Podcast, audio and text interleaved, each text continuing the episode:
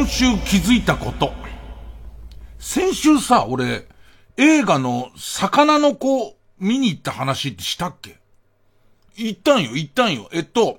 えー、魚くんの、えー、自伝みたいなやつを映画化した、魚の子。で、一番最初は、えー、っと、ツイッターとか、えー、番組宛てに、魚くんがすっごいつまんない。そう、魚の子が、すごいつまんないから、伊集院さん見に行ってください、みたいな。えー、っと、感じの、えー、おすすめが来てて。俺その話をしたと思うのよ。なんか昔と違って、えー、っと、つまんないから見に行ってくださいよ。例えばこう、えー、っと、漫画の実写版とかの、ね、えー、アニメの実写版とかの映画が、えー、っと、もうすでに予告編見た段階でめちゃめちゃ香ばしくて、それは無理だろうみたいなやつをね、佐渡酒蔵が女なの？みたいな、ね、え、というのを、今の宇宙戦艦ヤマトの、えー、実写版が、えー、どっかの曲がすごい押してた時の話ですけども、ダメだろうなと思って、そのキムタクの宇宙戦艦ヤマト、ダメだろうなと思って見に行って、あそこがダメだった、ここがダメだったみたいの、なんか違うなっていう感じが最近してきて、えー、っと、その、魚の子がこうダメだっていうのいっぱいいろんな人に聞いてるうちに、まあ、これ見に行って、ヨシンバ、その、その通りダメだったとしても、みたいな感じがしてたんだけど、ツイッターに2、3通なんだけど、魚の子がすっげえ面白かったから、えっ、ー、と、伊集院さん終わる前見た方がいいですよ、みたいのも来て。で、これでやっとフラットになって、で、しかも時間見たら、もう今週で終わりみたいな。今日明日で終わりですよ、みたいな。で、今ちょうど自分が潰せる時間ともぴったり合ってたんで、じゃあ、こう、一旦フラットにして魚の子見に行こうか。で、その、一貫してその青年時代から今のさかなクンになるまでの話なんだけど、で、そのさかなクン役が、え、能年レナちゃんっていうか、えっ、ー、と、ノンっていうかなり野心的な、ね、かなり野心、もうこう、かなり香ばしい匂いはもう、最初からしちゃってんだけど、なんか自分がこう、そういう見方をしないぞっていうようなこう、えー、逆バイアスみたいなのかけて見に行っちゃったせいもあるのかもしんないんだけど、みんな見なよっていうことはない。みんな見た方がいいよっていうことはない。けど、えらい不思議な、もう、え、あのね、なんて言ったらいいのかな。えっとね、一番俺が、すげえなと思ったのが、えー、っと、少年時代のさかなクンが、まあもともと魚好きなんだけど、ね、えー、まあ、これノンがやってる。え、っと、さかなクンが、え、こういう人になりたいって思う、え、っと、魚に詳しい人に、え、ばったり会うのよ。子供の頃。ね。それが、さかなクンなの。えっと、あんた何言ってんのって思う。俺も思ったよ、スクリーンの中に対して。ね、要するに、さかなクンが出てるって話が聞いてたんだけど、さかなクンはもうあのまんまの箱フグ被って、えっと、あの、いっぱいそのさかなクンのあの、得意な絵を描いた魚の絵のいっぱい描いてある、えー、服を着て、えっ、ー、と、もう会った途端にギョギョギョって言う、その魚くんなの。で、その魚くんと会ったことなんかも影響して魚くんになってくのよ。その、えー、さかなクンは。何言ってるかわかんないでしょ、俺。何言ってるかわかんないけども、そのなんだかよくわかんない。だけど、なんつったらいいのかな。なんか捨ておけない感じがずっとしてんの。えー、だから何ですか？映画ですけどっていう感じとか、不思議な、不思議な感じがすごいしてて、で、えっと、自分がお金出して時間使って見に行ったのは損でしたかって言ったら損ではない。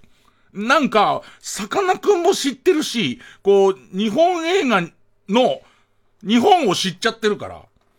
あれが多分、全然知らない、えー、っと、チェコスロバキアの映画ですけどって言われたら、チェコの映画ですけどって言われたら、み、見て、みんなに進めてるかもし、ただね、問題はね、なんかね、結構こう多様性みたいな話の多様性は悪いことじゃないんだけど、多様性みたいな話のちょっと説教臭い面みたいのが前に出てきたりとかするわけ。で、それと、えっ、ー、と、最後まで、さかなクン役ノンはやりすぎっていう、あの、ノンの演技力がないとできないようなシーンはいっぱいあるんだけど、なんかこう、性別を明らかにしないので、さかなクンは、えー、っと、この映画の中でのさかなクンは、男子っていうことになってんの、女子っていうことになってんのみたいのが、こう、よくわからないのは、えー、やりすぎかなみたいな。だから僕の中では、いいじゃん、別にさ、すごい面白いよ、みんな面白いですよっていう、ね、その、えっ、と、えっ、と、星一つから星五個までに分けなくてもいいじゃん。別に俺はこれは時間も、えー、お金も、損はしてないと思ったなって、思ったよっていう、まあまあ、えー、ただ、えっ、と、伊集院さんがそういうなら見に行ってみようかはもうごめん被る。それはごめん被る。ね。ありがち、ここまで行っても伊集院が言うから見に行ったのにつまんないみたいのはもうごめんこむりますけど、と、と、同じ日に、ちょっとこう長い距離タクシー乗ったんです。したらね、タクシーの運転手さんが、朝のラジオをすごい聞いてたんですよ、伊集院さんって言ってくれる人で、まあまあ、その、えー、っと、申し訳ないでもあり、ありがとうでもありじゃないですか。で、言ってこういうコーナー好きでしたよ、みたいな話で、割とその長い時間乗るにあたって打ち解けてって、で、まあ俺はここ行ってくださいって言ってんだけど、伊集院さんの、えっ、ー、と、今降りるあたりに、僕が1ヶ月に1回や1ヶ月に2回かな、めちゃくちゃ食べたくなるパスタ屋さんがあるんですよ。っていう。ちょっとさっきのさかなクンのこと踏まえて聞いてほしいんだけど、え、うまいんすか？って聞いたら、う、うま、うまいのかな？人にこう、美味しいですよって勧めるのには、あの、勇気がいるんですけど、とにかくまた食べたくなるんですよって。で、ちょっと面白くない切り口面白くない。なんか、めちゃくちゃうまいから食べてくださいよって言われるよりも、むしろ自己責任で行きたくなる感じするじゃないですか。で、えっと、で、降りる、その自分がその用事があって、で、まあ用事は少し時間だけど、その降りるあたりを指さして、この店なんです。このビルの何階かにあるこの店なんですよ。って言われて。あの、なんかこう、話の種に時間でもあったら、あの、行ってみてくださいよって。うまい。うま、まずくはないですけどね。そうなんですよ、みたいな。ね。で、じゃあ、じゃあ今から行きますよ、今から行きますよ、つったら、今から行くって言われるとちょっとプレッシャーだなっていう、さっきの、あの、完全魚の子状態なの。で、入ったら、なんつったら、パスタだからさ、イ、イタリアンじゃん。なんか、パスタ専門店っていう感じの内装のちょっとずれてんだよ、なんか。ちょっとずれてる上に、お店多分家族でやってると思うんだけど、えー、っと、その、多分インドの方か、フィリピンの方か、だから、おそらくその、パ喋ってる言葉は、いわゆるアジアの言葉だと思うんだよな。アジア、日本もアジアなんだけどさ、なんか東南アジアっぽい言葉喋ってるおばあさんと、えっ、ー、と、まあ、おじさんでやってるわけ。で、えっ、ー、と、片言の感じで話しかけてきて、で、メニューもらったんでわかんないからさ、えっ、と、何種類かパスタあんだけどさ、どれが一番人気ですかなんつってさ、えー、これですっていう、言われて。で、そこで落ち着いてもらうと、周りもそこそこ混んでんだけど、みんなの食い方、スープパスタを食ってた俺が今注文したのと同じ。落ち着いてみますと、そのす、食い方が汚ねんだ、客の。ね。な、なんつったらいいのかなね。なんかドイツ、ドイツもこいつも汚えなと思ったら、出てきたスープパスタが最初から汚えの。なんつうのかな。皿になみなみ持ってきてるやつを、もともと、そのバシャって入れたやつを、なみなみの上に、えっ、ー、と、バシャッと入れたやつを、ばあさんが、ちょっとよたよために持ってくるから、もう周りの白いお皿と、下に受け皿があって、えー、っと、上に白い器があるんだけど、その白い器からさ、出ちゃっててさ、びしゃびしゃなんだよ。で、その、もう食べ始める段階で、皿を浮かせると下のところに結構な量の、その、スープが出ちゃってんだよ。で、食ったんだけど、な、えっとね、いわゆる本格イタリアンとは違う。なんか、わかんないけど、日本人が、その、完璧にこう真似したと思ってても、なんかその、本場の人から言わせると、まあ日本人が作ったのわかるよっていう感じなのかな。なんかその塩加減なのか何かその、例えば日本人が味はわかんない程度に醤油入れたつもりでも多分イタリアの人はこれ醤油入ってるよねって言うし、もしくは醤油入ってるよねまでわかんなくてもなんか入れたねって感じするじゃん。そのなんか入れたね感はあるの。だから、えっと、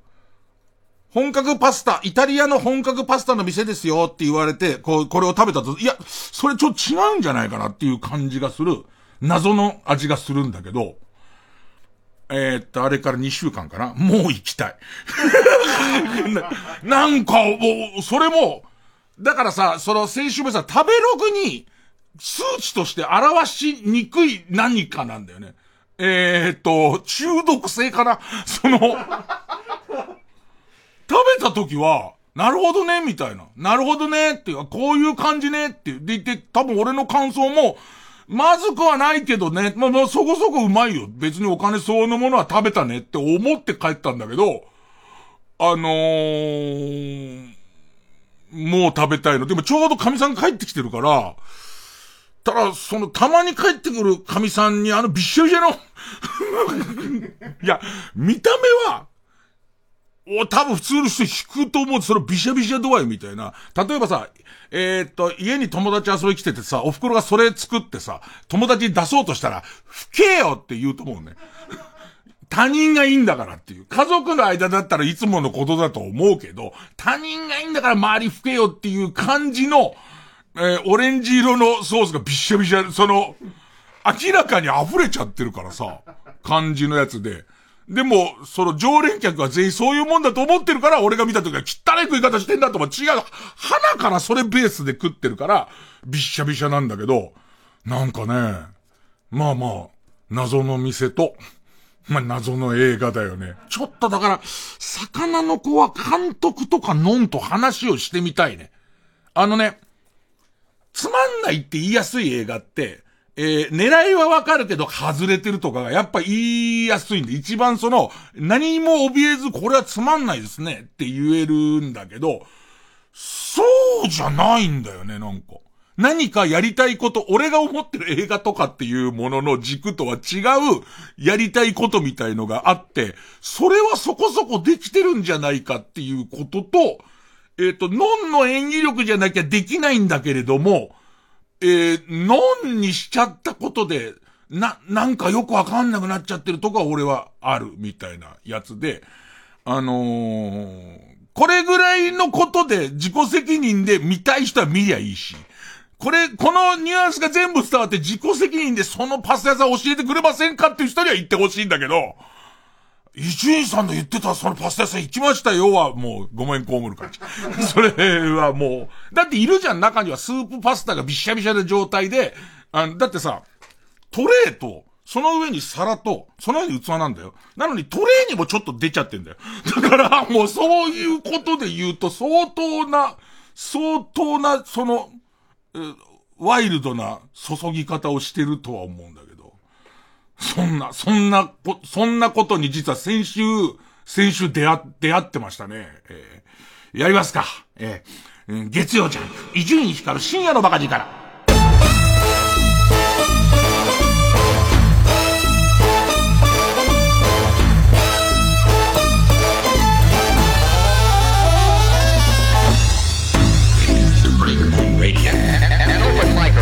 can be dangerous.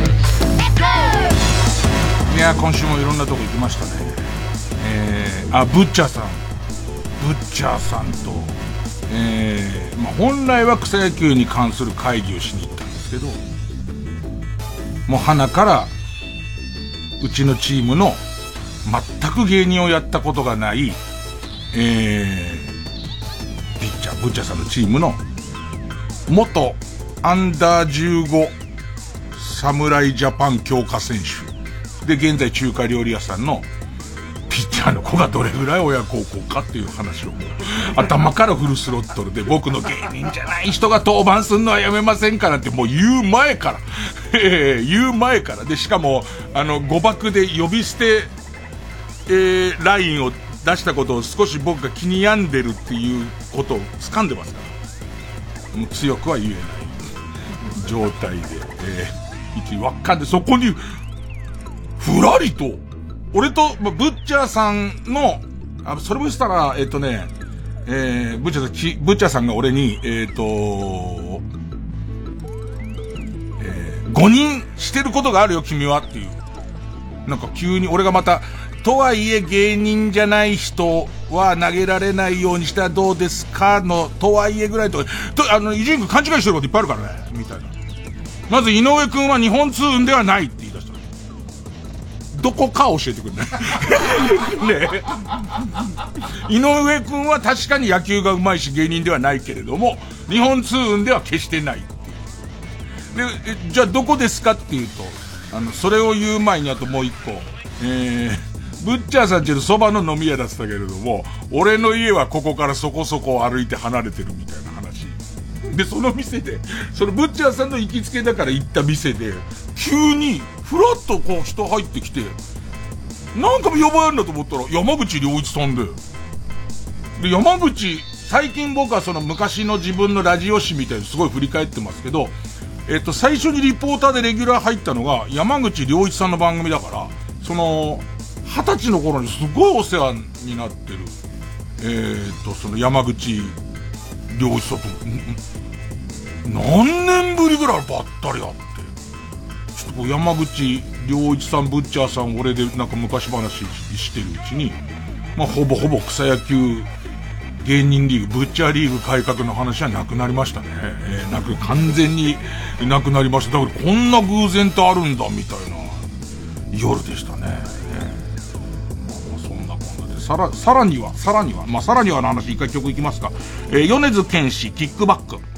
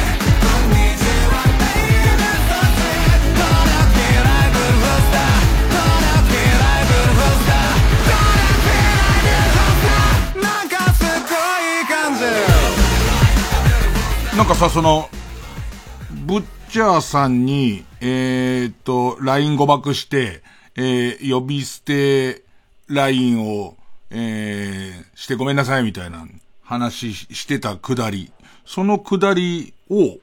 えー、いつも使ってるツイッターのクライアントじゃなくて、公式のクライアントで見ると、そのブッチャーさんの発言の中に、えー、っと、この発言は、センシティブな表現が、えー、含まれているので、えー、っと、えー、表示しません、みたいなのが出てきて、え、部長さん、俺、その話の流れの中で、なんか言ってたかと思いながら、これも中途半端なのは、僕の使い、使ってるクライアントの、まあ、設定なのか特性なのかでは、ブッチャーさんの言ってること全部出る。で、その、ツイッターの公式のやつでは一回止められてる。それで、それ照らし合わせてみたら、えっとね、メモしたんだよな。えっと、その、俺が謝罪する前、直前ぐらいの、えー、っと、こう、ツイッターの、それブッチャーさん出してるツイッターの文言が、えー、っと、実家の京都に帰る途中で、実家に帰省するので、安定の海賊し弁当。旅行支援が始まったからなんだろうけど、土曜日だし、新幹線も京都駅も人で溢れてる。これだけなの。俺が思うにこの中に、そのセンシティブだったり、伏せられなきゃならないような文言は、一切見当たらないんだけど、海賊史なのかな？いやいやいやいやいやいやいや、その日本の古来のエロ表現の中には、あの、出てくる表現なんです。で、それ以外に、思い当たる節が全然ないじゃん。いやいや、俺もさ、だってそれ以外に、ものすごいエロい人なんだろうね、きっとね。今日ね、今日ね、ちょうどオンエアされた、えー、っと、あー違うか。来週オンエアか。来週オンエアじゃダメだわ。ごめんなさい。えー、っとね、こういうさ、帰省する人の中にさ、猛烈にエロい人いるよね。これを見て、か、貝尽くしビンビーンドコドコドコドコドコけしからんっていう人がいないと、ここに、ね、その伏せ字にする理由が、この何コメント全部を、伏せる理由がもうわかんないもんね。なんかさ、そういうのめちゃめちゃあるよね。あの AI をプログラムした人、Google の AI をプログラムした人の中に、多分、あの、ビンビンドクドクがいると思うの。もう別に何でもないことでも、ビンビンドクドクドクっていう人がいて、そういうこと起きてると思うんだけど、謎だな。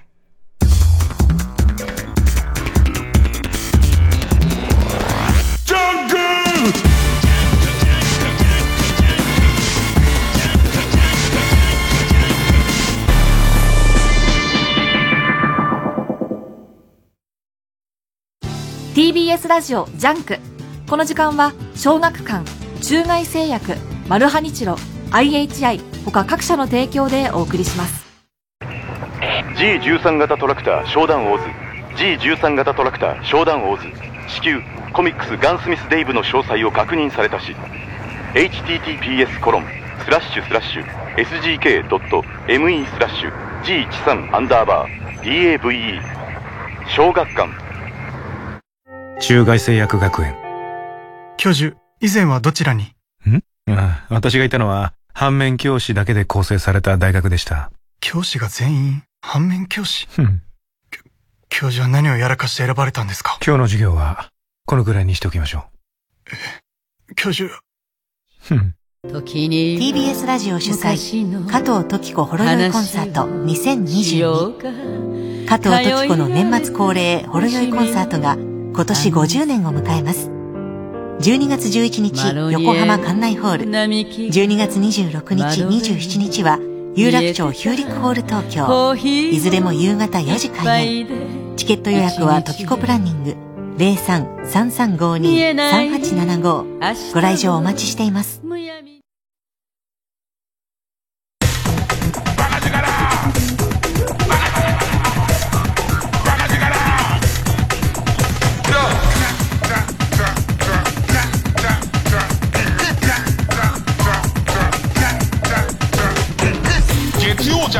一丁院光る深夜のバカ力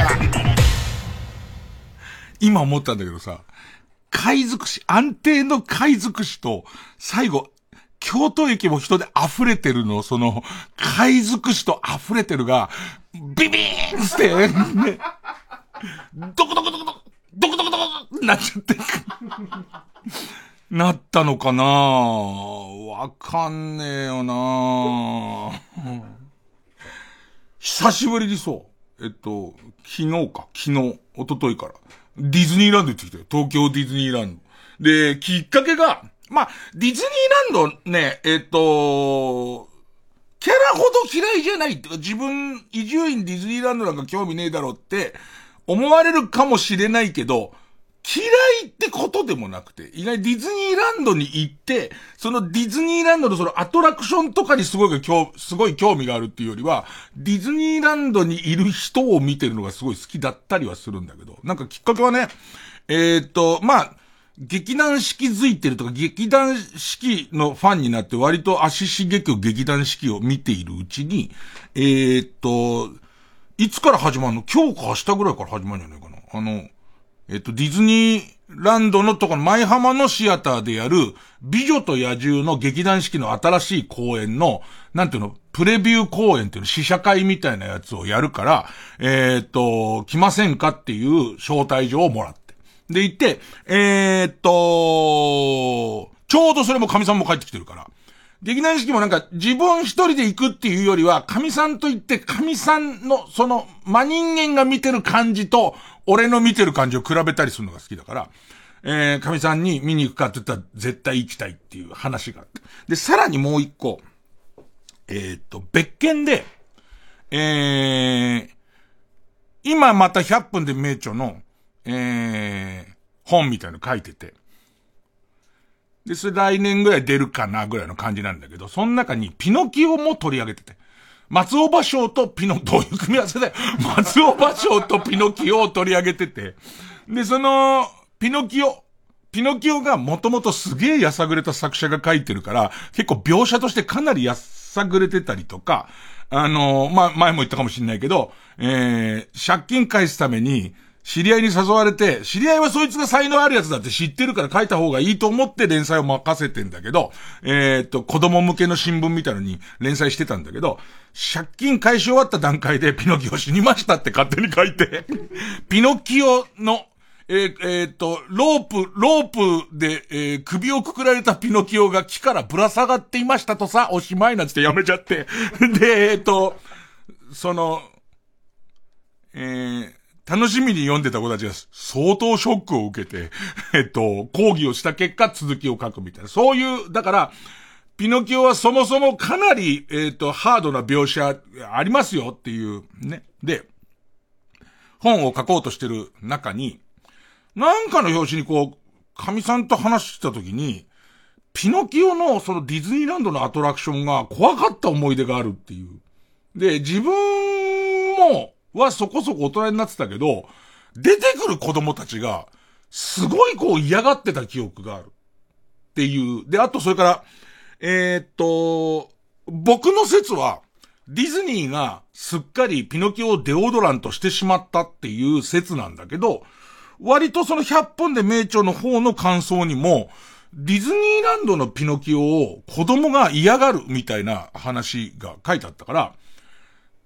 ピノキオ乗っときたいと。その原稿を書くにあたって、ディズニーのピノキオに乗っておきたいが、一人で行くのが嫌だから、なんかの時神さん付き合ってくれっていう話をしてたから、舞浜の劇場で、えー、その、美女と野獣を見て、で、そのまま泊まって、次の日、えー、と、ディズニーランド行って、まあ、ピノキオちょっと付き合ってくれっていう。まあ、最初そういう話そしたらさ、その、まあ、旅行ももうみんな旅行行きますよの感じになっちゃったせいもあってさ。最初だとディズニーのホテルを取ろうと思ったら、それはいっぱいなの。めちゃくちゃいっぱいなわけ。ずっといっぱいで、しかも、まあ、予想外に人がいっぱい。まあ、ニュースにもなってたのね。その、今日から、えー、この、なんだ、GoTo キャンペーンや、なんとかキャンペーンが始まるから、えー、それに対してすでに取ってある予約はどうなんのみたいな問い合わせで、えー、っと、いろんなとこが混乱してます。で、特にそのディズニーへの、え、ディズニーランドへの問い合わせが、え、なかなか繋がらないような状況になりましたっていう、その最中に俺、え、そこにこう、アクセスをしてたら、まあまあ、ちゃんとアプリもよくできてるもんでさ、えすごい混んでますよっていう、すごい混んでて、あなたに繋がるのは2時間後ですみたいな出るの。でいて、それがちゃんとカウントダウンされるの。2時間後になったらあなたの番が来ますよみたいになんだけど、それがこう、時々さ、問い合わせしてる人も長引いたりとかするんだろうね、きっと。そのせいで、一旦1時間半まで、えー、減ったのに、またちょっと増えたりとか、40分になったのに60分になったりとか、そういうことが起こるわけ。で、さらに1分未満ってなってから、投げん。その、要するに、ちょうどじゃないの、カウントダウンする。それはしょうがないじゃん。ね、混んでるから。で、さらに、あなたの番が来ました。からも長いの。で、さらに、あなたの番が来ましたって、いよいよ画面が切り替わるじゃん。画面が切り替わったら、大変混雑してるので、一つ前の画面に戻ってくださいって出るので。いやいやいやいや、お前、お前の番来たってなって、な、長い人なの？すごいこう、縦長の人が入ったのっていう、順番待ちの感じで言うと、鼻のすごい長い人の、もうめんどくさいからいいけど、ねえ、ディズニーランドで並んでるもののビジュアル的なこう、例えで分かりやすくしようとしたら天狗出てきちゃったから、もう、ダンボにすればいいんだよね。ダンボが鼻を流し、長くしてる状態、鼻を閉じてる状態、もういいわ、それで、その、とにかく、繋がったと思ったら元戻れって言うんだけど、またこれもめんどくさくて、もう老眼おじさんがやってるからさ、老眼おじさんがやってるとさ、えっ、ー、と、その、ブラウザ自体の戻るみたいのとさ、一画面前に戻るのクリックするとこがあってさ、ブラウザの戻るをやっちゃうと、もう一番最初の、そのまた2時間待ちに戻るみたいのを繰り返、繰り返しちゃうっていうか、間違っちゃったりするんで、で、1個前に戻るにしてからまた長い時間かかったりするじゃんで、それを楽屋でずっとやっててさ、ね。あの、どうにかその俺はそのディズニーランドに行きたいんだよ今、みたいなでいて、マネージャーの栗原とケラケラ笑ってるわけ。で、俺がさ、で、もうその操作ミスをしたりとか、向こうも混雑で、まあ、エラーとは言わないけどもさ、挙動がおかしくなるために、ぶち殺すぞこの野郎って俺言ってるわけよ。その、電話の方、ぶち殺すぞパーてめえこの野郎って言ってんだけど、栗原が言うには、それ良くないと。その ディズニー、ディズニーランド関連のことの中で使うような言葉じゃないっていうね。ぶち殺すぞとか、てめえこの野郎、八つ咲きにしてやろうかこの野郎つってるから。ねで、一応それから、えっ、ー、と、待ってる間、イラつくたびに、紫のキノコを食べさせるぞ、みたいな。ちょっとディズニーの、ディズニーのギリの基準で起こるっていう、よく、よくわかんないね。えー、杖の先っぽで、えー、右乳首の下ぐらいのところ、オラってつくぞ、みたいな。ね、もうちょっと超えてんだけど、マヨネーズ超えてんだけどね。確実にあばらとあばらの間の強力という弱点に打ち込んでるから、ね。杖はディズニーのやつなんだけど、とんがってる方で強力を、はーいっつって、やってやろうかって言いながら。で、自分は今までいっぱい旅をしてるおかげで、いくつかポイントを知ってるんで、で、その日はダメですっていう感じ、もうダメなのかなと、いくつかのポイントがあって、えっ、ー、と、ディズニーのサイトがそうかどうかは知らないけど、自分が旅行サイトとかで、どうしても取らなきゃなんない、こう、ホテルを取ろうとするときに、ある、裏技っていうか、そのホテルのえー、っと、決まりを見たときに、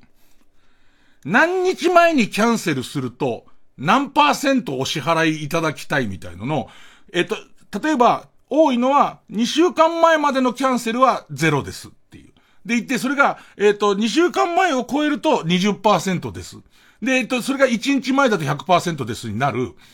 この切り替わりのタイミングにたまにキャンセルが出るっていう。その、えっ、ー、と、キャンセル料ゼロのうちは抑えときたかったんだけど、えっ、ー、と、これが20%になっちゃうなら、えー、行きましょう、みたいなことが起こるから、これぐらいの時間帯が、に、これぐらいの日にち帯のところに何度もやってると、えっ、ー、と、たまにちょろって出てきたりとか。これするんです。それいろんなホテルで。まあ、最悪快活クラブです。ですけど、ディズニーランドないんでしょ？ランドの中快活クラブ。ねえ、ランドの中に快活クラブがあってくれば、もう大歓迎なんですよ。そこでドークマンの漫画を読みながら、ねえ、ディズニーの夜、おかしくなっちゃうでしょディズニーかどうかが。そうだと。で、ないから、やってたら、俺からしてみたら新しいから一番人気があるんだろうにっていう、あの、トイストーリーのホテルみたいなでしょ。ディズニーランドの直営のホテルの、トイストーリーのホテルがパッて出て、でいて、じゃあこれだっつって撮って。そしたら、えっ、ー、と、向こうのホテルってさ、エクストラベッドで寝る分には、その、ベッドの横の予備のベッドみたいので人増やす分には、二人から四人で、えっ、ー、と、一泊で、えっ、と、三万いくら、みたいなのがあるわけ。で、俺、神さんと行こうと思ってたんだけど、えっ、と、取れてるわけで。しかもその、ホテルを取ると、えー、もう売り切れてるパスポートでもホテルの入に泊まってる人分は取れますみたいな。それセットになってるから。それで、えっ、と、横でケラケラ笑った栗原に、俺が仕事がないから行けるわけで、あいつもそうすると休みになるじゃんか。えー、ディズニー、ランド行く？って言ったら、行くって言うから、ね、お前笑ってたじゃんっていう。その俺がうまく取れてないことをつって。で、えっと、結局、神さんと俺と、その、えっ、と、マネージャーの栗原、三人で、えっ、と、ディズニーランドに、えー、行くことになり。でもまあ、こん、めちゃめちゃこん、そんな様子だから混んでてさ、その最初の、その、えー、美女と野獣、チェックインして、美女と野獣を見る。で、行ってその日は泊まる。で、次の日は、えー、っと、そのパ、パスポート、そのワンデーパスポートがあるから入れる。しかも、えー、ディズニー直営ホテルとか提携ホテルに入ってる人は、入園が早いんだよね、ちょっと。昔は1時間早かったんで、そんな早くないけど、なんか数十分早いみたいな特別なのがついてんだけどさ、その、1日目、えー、チェックインして、えー、美女と野獣見た後にご飯食べるレストランなんか全部ないの。あのー、トイストーリーのレストランとかいっぱいなのよ。これで、一旦出て、地方でお好み焼きを食べるっていう、ド、ディズニーだかなんだかわかんない状態っていう、ね。トイストーリーで統一されたホテルから出て、で、美女と野獣のそのミュージカルの世界に浸って、トイストーリーのホテルに帰る途中に、地方のお好み焼き食ってるって、うまいけどっていう、ね、一旦、一旦ディズニーがリセットされる感じっつの。で、えっ、ー、と、次の日、またそのディズニー行くんだ。もう人でごった返しててさ、その、美女と野獣のミュージカル見て、俺初めて美女と野獣のストーリーが分かった。俺今まで知らなかったみたい。知らなかったみたいで、あ、なんかこういうことだ、ミュージカルすごい面白くて、俺やっぱり劇団四季に関してはもう照れずに褒めることにしてるから、面白くて、あ、こういう話なんだ。結局呪いみたいの、なんかそのさ、変わりもんでちょっと浮いてるけど可愛いその女の子と、に愛されることが分かって、なんかその呪いがかかってたデカブツが野獣じゃなくなって、えー、っと、男前の元の姿に戻ってんじゃん。なんかさ、容姿気にすんなっつってる割にさ、両方綺麗なのおかしくね？別に豚ゲルゲのままでもいいわけでしょ？その、え、そ、え、そうじゃないの？俺の中では、えー、っと、あれで、野獣の姿のままだけれども、好きならいいじゃんって。それが本当の容姿とか関係ないですからねっていう人、ちゃんと人の優しさの心と愛されるっていう、その、え、ことが分か、分かったら幸せですよっていうためには、あ、容姿、容姿はなんかちょっとタイムリミットでダメでしたわ、みたいの、でも、でも私はいいのってなるのが、いいじゃんと思ってるけど、神さんはもうボーダの涙だから、うん、うん、いい話ってなりながら、あの、何の問題もなくいい話ってなりながら。で、それ見たから、なんか美女と野獣のアトラクションみたいのが最近割とお乳のやつができたっつって。それが分かった上でやっぱ見てみたいと思って。したらさ、もうそのなんか、先に入れるサービスがあって直接そこ行ってるにもかかわらず、もう45分待ちってなってるえ、もうなのと思って。じゃあとりあえず並ぼうかって並んでるとさ、もうどんどん膝に水溜ま、水溜まっちゃいますよ、こっちは。ね。で、いて、ブサイクのやつ先入れろと思うんだけどさ、だって美女と野獣なんだからさ、その、ね、野獣みたいなやつ先入れてやれよと思って、もともと俺の城だろ、あそこと思うから。ね、ね、デカブツブサイクにされちゃってんだから、こっちは。ね。何の覚えもないけど、ね、ほぼ生まれた時からもう罰を受けちゃってんだから、で、そ、あそこ俺の家なんだ先入れろと思うけど、そんなことならないから、待ってんだけど、あのな、心が寂しいからなのかな？あの長い行列をさ、ほぼほぼそんな行くことないけどさ、長い行列にさ、並んでさ、疲れちゃった時にさ、何が自分の心の拠り所かっていうとさ、その後並んでる人の量だよね。心が寂しい。それを見た時に、ああ、あの今一番後ろの人より俺は早いと思うじゃん。で、それのさ、真骨頂みたいのが、その、何分か、15分だったからそれぐらいのもんよ、そのホテル泊まったから早く入れるサービスは。その15分ぐらいなんだけど、その本当のその全員、その、えっ、ー、と、開幕ですよっていうのになった途端に人増えるじゃん。俺、その45分だ、40分ぐらい待って、で、なくねくねしながら、もう一回元の入り口のとこ入ってくるじゃん。そうそう、縦札のとこに今何分待ちって出てるじゃん。俺が並んだ時45分待ちだったやつが、俺が並び、並び終わろうかとしてる時に、190分待ちなのね。何 ?190 分待ちって。日本シリーズ一戦の方なら終わるよね。二戦の方はもうちょっと長かったけど、それぐらいの長さじゃん。ほいでなんか、すっげえことなってんなと思いながら、その、あ、もうそ、こんな時間？こんな時間？中年のおじさんが美女と野獣の話をしながらもうこんな時間？一回 CM。月曜ジャンク、一流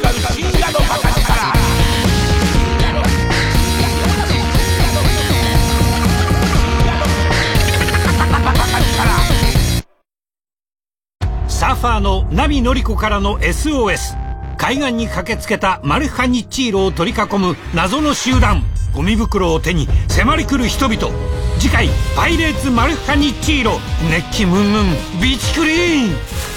これって燃えるゴミ？燃えないゴミ？マルハニチロはあ。もう何落ち込んでんだよ。またテストの点悪かったんだよ。なんだそんなことか。お前公式本やってないのか？公式本？これだよこれ。空気階段の踊り場の公式本だよ。え？これを読むようになってから俺は勉強もスポーツも全てがうまくいくようになったんだ。本当かよ？絶対に読むよ。わあ。あでも一個だけ注意点があって、これ読むと歯抜けちゃうんだ。じゃあ読まねえよ。え？読まないの？空気階段の踊り場公式本2017から2021は税込1760円で好評販売中。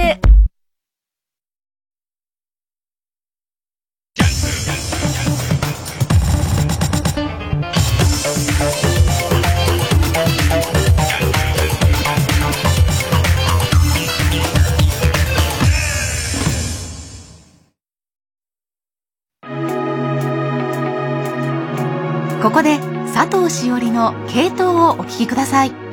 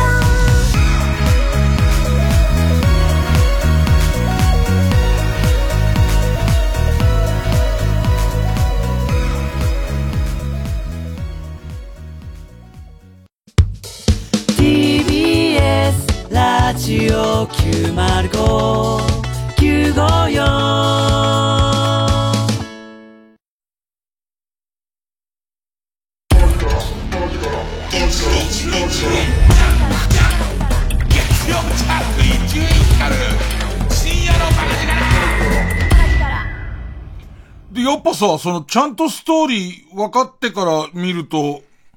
面白いもんだなって思うね、なんか。あの、多分逆に言うとストーリー分かんないで見ちゃったら、あんま、こう、な、なんのこっちゃっていうか、でかい、でかいこうティーカップみたいもんだなって思っちゃうけど。で、えっと、で、ピノキオ見て、ピノキオはなんかね、えー、っと、ディズニーのアトラクションの中では、えー、っと、書き割りとかがちょっと陰惨とか、まあ、ピノキオ自体が、なんかそのサーカスとかに行って結構苦労したりとか、なんかそのおもちゃの国みたいなとこ連れてかれるんだけど、先に行ってる連中が全部、えー、っと、ロバにされたりとかしてるから、多分、ピノキオの予備知識なく行って、えー、っと、特にちびっこが行って、他のアトラクションではない、もう全部ない、書き割りなんだけど、だからそんなにお金をかかってるアトラクションじゃなくて、その、ロバになった子供が悲しそうな顔で泣きながらずっと、ピノキオを助けてピノキオを助けてくれよって言ってるだけで嫌なんだと思う。その別にその、えー、元々の原作のピノキオほど、えー、と、ひどいかっていうとそこまではないんだけど、でも確かになんかこう、他の他のアトラクションに比べるとちょっと暗いし、その、低い親方つったっけな。そのピノキオを、その、えー、と、さらって、えー、人形劇場に出そうとしてる人の不気味な笑い声とかずっと響いてるから、まあ、嫌は嫌なんだろうけど、ぐらいで、なるほどっていう感じで。あとはなんか、個人的には自分は、えー、と、ピーターパンピーターパンのアトラクションが、なんてことはないんだけど、ピーターパンのアトラクションが好きで、まあ、ピーターパン乗って、あとパレード見たあたりで、俺自体はこう別に見たいもんなくなったんで、あのー、ぼんやりしてるんで、神さんと、その、えっ、ー、と、マネージャーの栗原ちゃんは元気にずっと回ってるけど、俺はぼんやりしてるんでモードに入り、えー、ランド内を見てんだけど、な、知らないことがいっぱいあんね。なんかさ、パッと見てさ、あの、普通に学校の制服着てるカップルとかさ、えー、っと、多くて4人組とかすげえいっぱいいてさ、で、俺からしてみるとさ、修学旅行にしちゃ単位がちょっと狭いけど、なんかあれな、今時は相当その自由行動とかのバリエーションも増えて、行きたい人はディズニーランドとかになってんのかなって思ったら、なんか制服ディズニーって言うんだって。それ本当の、本当の老害だからわかんないから、その制服ディズニーっつって、えっ、ー、と、例えば高校3年生で最後に制服着ていけるっていう生き方と、あとは大学になってから知り合った彼とかと、えっ、ー、と、高校の時の制服着てディズニーランド行くっていうのが、まあ、流行ってるっていうか、まあまあ、あるジャンルとしてもう、そういうプレイだよね、はね。そういうプレイが、えー、あるらしくて、俺たちの、えー、高校生ぐらい、もうちょっと後ぐらいかな。えっと、よく言われてたのは、日本の中学校、高校は、修学旅行でディズニーランドっていう夢の国に行かせるのに、制服を着るっていうルールを作るのは、なんてこう、えー、ずれてるんだろうっていう議論がすごいあったの。ディズニーランド行ってんのに何制服着させてんのっていう。自分たちだって夢の国なんだから、日頃のその制服っていう縛りから解放されたいみたいな、あの、議論が割と中心にあったから、結局、着るんかいっていうか なんか別に文句つけたきゃつけるもんだなみんなっていう感じのことを思ったりとか、あと、家族とかを見てんのが好きで、なんかこん今回目立ったのは、あの、関西弁のお母さんが子供を怒鳴ってるっていう、で、あの二タイプいるな、お母さん大きく分けて二タイプいるね。えっと、一人は自分のディズニー熱が火ついちゃって、ともすれば子供がほっぽりっぱなしになっているような状態の親。ね。で、えー、っと、もう一つはそのすげえディズニーランドの中怒ってるっていう、逆に言うと、しつけの方が優先で夢の国にあんまこう行けてないっていう、子供は夢の国なんだけどっていう、なんかもう聞いててそれがおかしくて、本当は録音したかったらそれはダメなんだろうなと思ってやんなかったんだけど、ほんまにチュロス全部食べられるんやな。ほんまやな。チュロス一本買って買うで、買うで。チュロス買うで。前もこうやったんか。チュロス本当に一本食べられるやろな。もし食べれへんかったらボテクリコかすぞぐらいの、それぐらいの、ボテクリコかすは関西弁じゃないけど、その感じがもうすげえ俺のツボに入っちゃうのと、もう一個は、お父さん、お父さんは、えーっと、この日頑張ろうとしてるお父さん。だから、あなんていうのかな、もう、耳、耳に操縦されて、もう耳に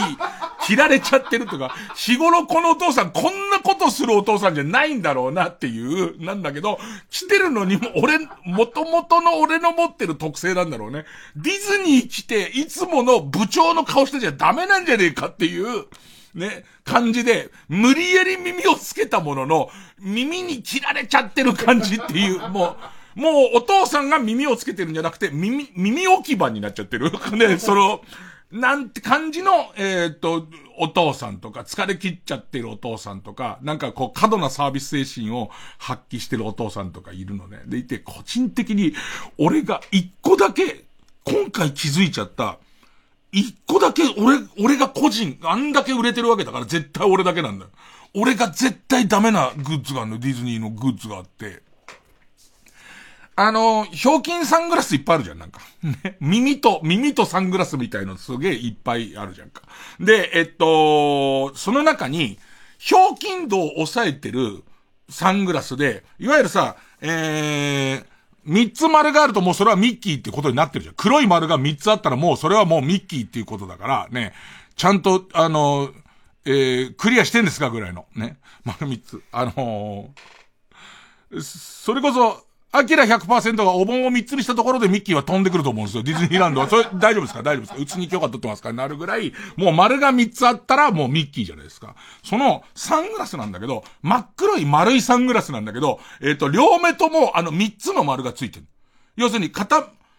片方の大きい丸、小さい丸、小さい丸。大きい丸、小さい丸、小さい丸が全部サングラスで、それがサングラスになって、それ以外の遊びはないんだけど、それがもう、怖俺、なんか、目がいっぱいある人に、あの、雲みたいな。雲みたいな。ちょっとみんな、わ、俺の言ってことだ、俺、この、このことは栗原ちゃんと神さんに主張したんだから、はぁって言われてたから。私も家には、あ行けばあるけども、ぐらいのこと言われたから、いや、そ、そんなこと、俺が悪いってことになったんだけど、あの6個のさ、サングラスで構成されてるサングラス、怖くね、もう、雲だ、雲だと思って、あいつら全部雲だと思って、俺の中ではもう、雲人間が、雲人間がいっぱいいるっつって、ディズニーランドと違う、違う夢の世界に俺行っちゃってるから、遠くから、もうあれを見てる、何度あれはサングラスだと思っても一度その雲人間っていうか、サングラスのグラスの数だけ目があるって認識するじゃん、人は。だからなんかもうそれが怖くて、それを見るたびに何度も震え直すっていう謎のね。あと、えっ、ー、と、観察してて思ったんだけど、女の子の二人組いるじゃん。女の子の二人組の組み合わせで、えっとさ、仲いいんだと思うんだよ、あの感じ。お姫様のコスプレとさ、プーさんのコスプレの二人組っているじゃん。なんかわかるよね、見えること。何かが見えるよね。なんかさ、その、猛烈バキバキお姫様に対して、猛烈三の線のキャラのさ、えっ、ー、と、人がさ、ペアになってるのを見るときに、あ、なんかこの、例えば、えっ、ー、と、大学入ってからこのプーさんの方がダイエットとかしてモテ始めて、私もお姫様今日着てきたんだっていう時に何か起きる気がするっていう、俺の中ではね。だから、俺だけがディズニーとは違う夢の世界で相当楽しんでるね。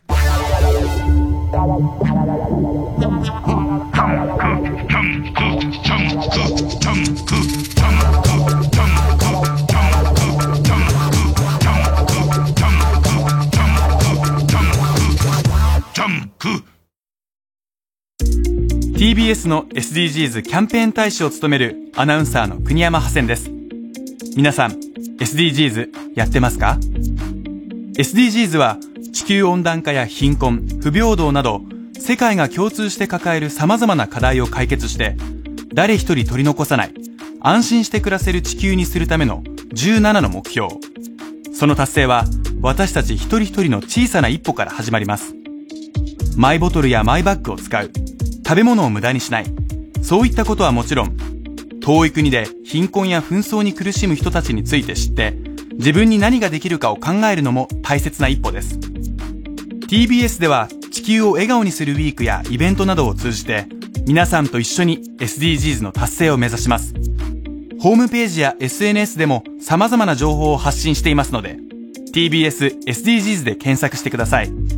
一緒にアクションを起こしていきましょう。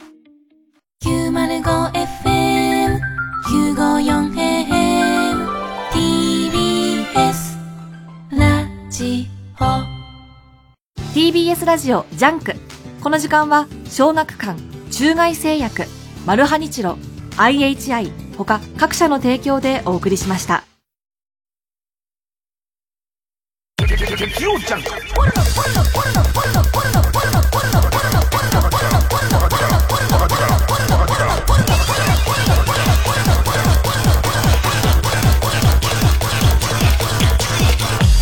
深夜のバカ力。TBS ラジオ主催エンニオ・モリコーネオフィシャルコンサートセレブレーション。世界初演映画音楽の巨匠によるオリジナルのスコア。息子アンドレアの指揮。ゆかりの深いミュージシャンら総勢140名に上るフルオーケストラの生演奏で蘇ります。迫力の大スクリーンでは続夕日のガンマンニューシネマパラダイス。海の上のピアニストなどの名シーンや貴重なエンニオ本人の映像も楽しめます。最高に贅沢な感動の音楽体験。ぜひこの機会に存分にお楽しみください。11月5日6日東京国際フォーラムホール A で開催。チケットは好評販売中。詳しくはディスクガレージ050-5533-0888または TBS ラジオホームページのイベント情報まで。TBS ラジオ公演ストーリア2チェロ佐藤春馬。バイオリン服部萌音。ピアノ藤田真央。世界が注目する若手トリオの演奏をお楽しみください。12月23日金曜日。東京オペラシティコンサートホール竹光メモリアルで開催。チケットは全席指定。税込5500円。詳しくはサンライズプロモーション東京0570-003337 0570-003337または TBS ラジオホームページのイベント情報まで。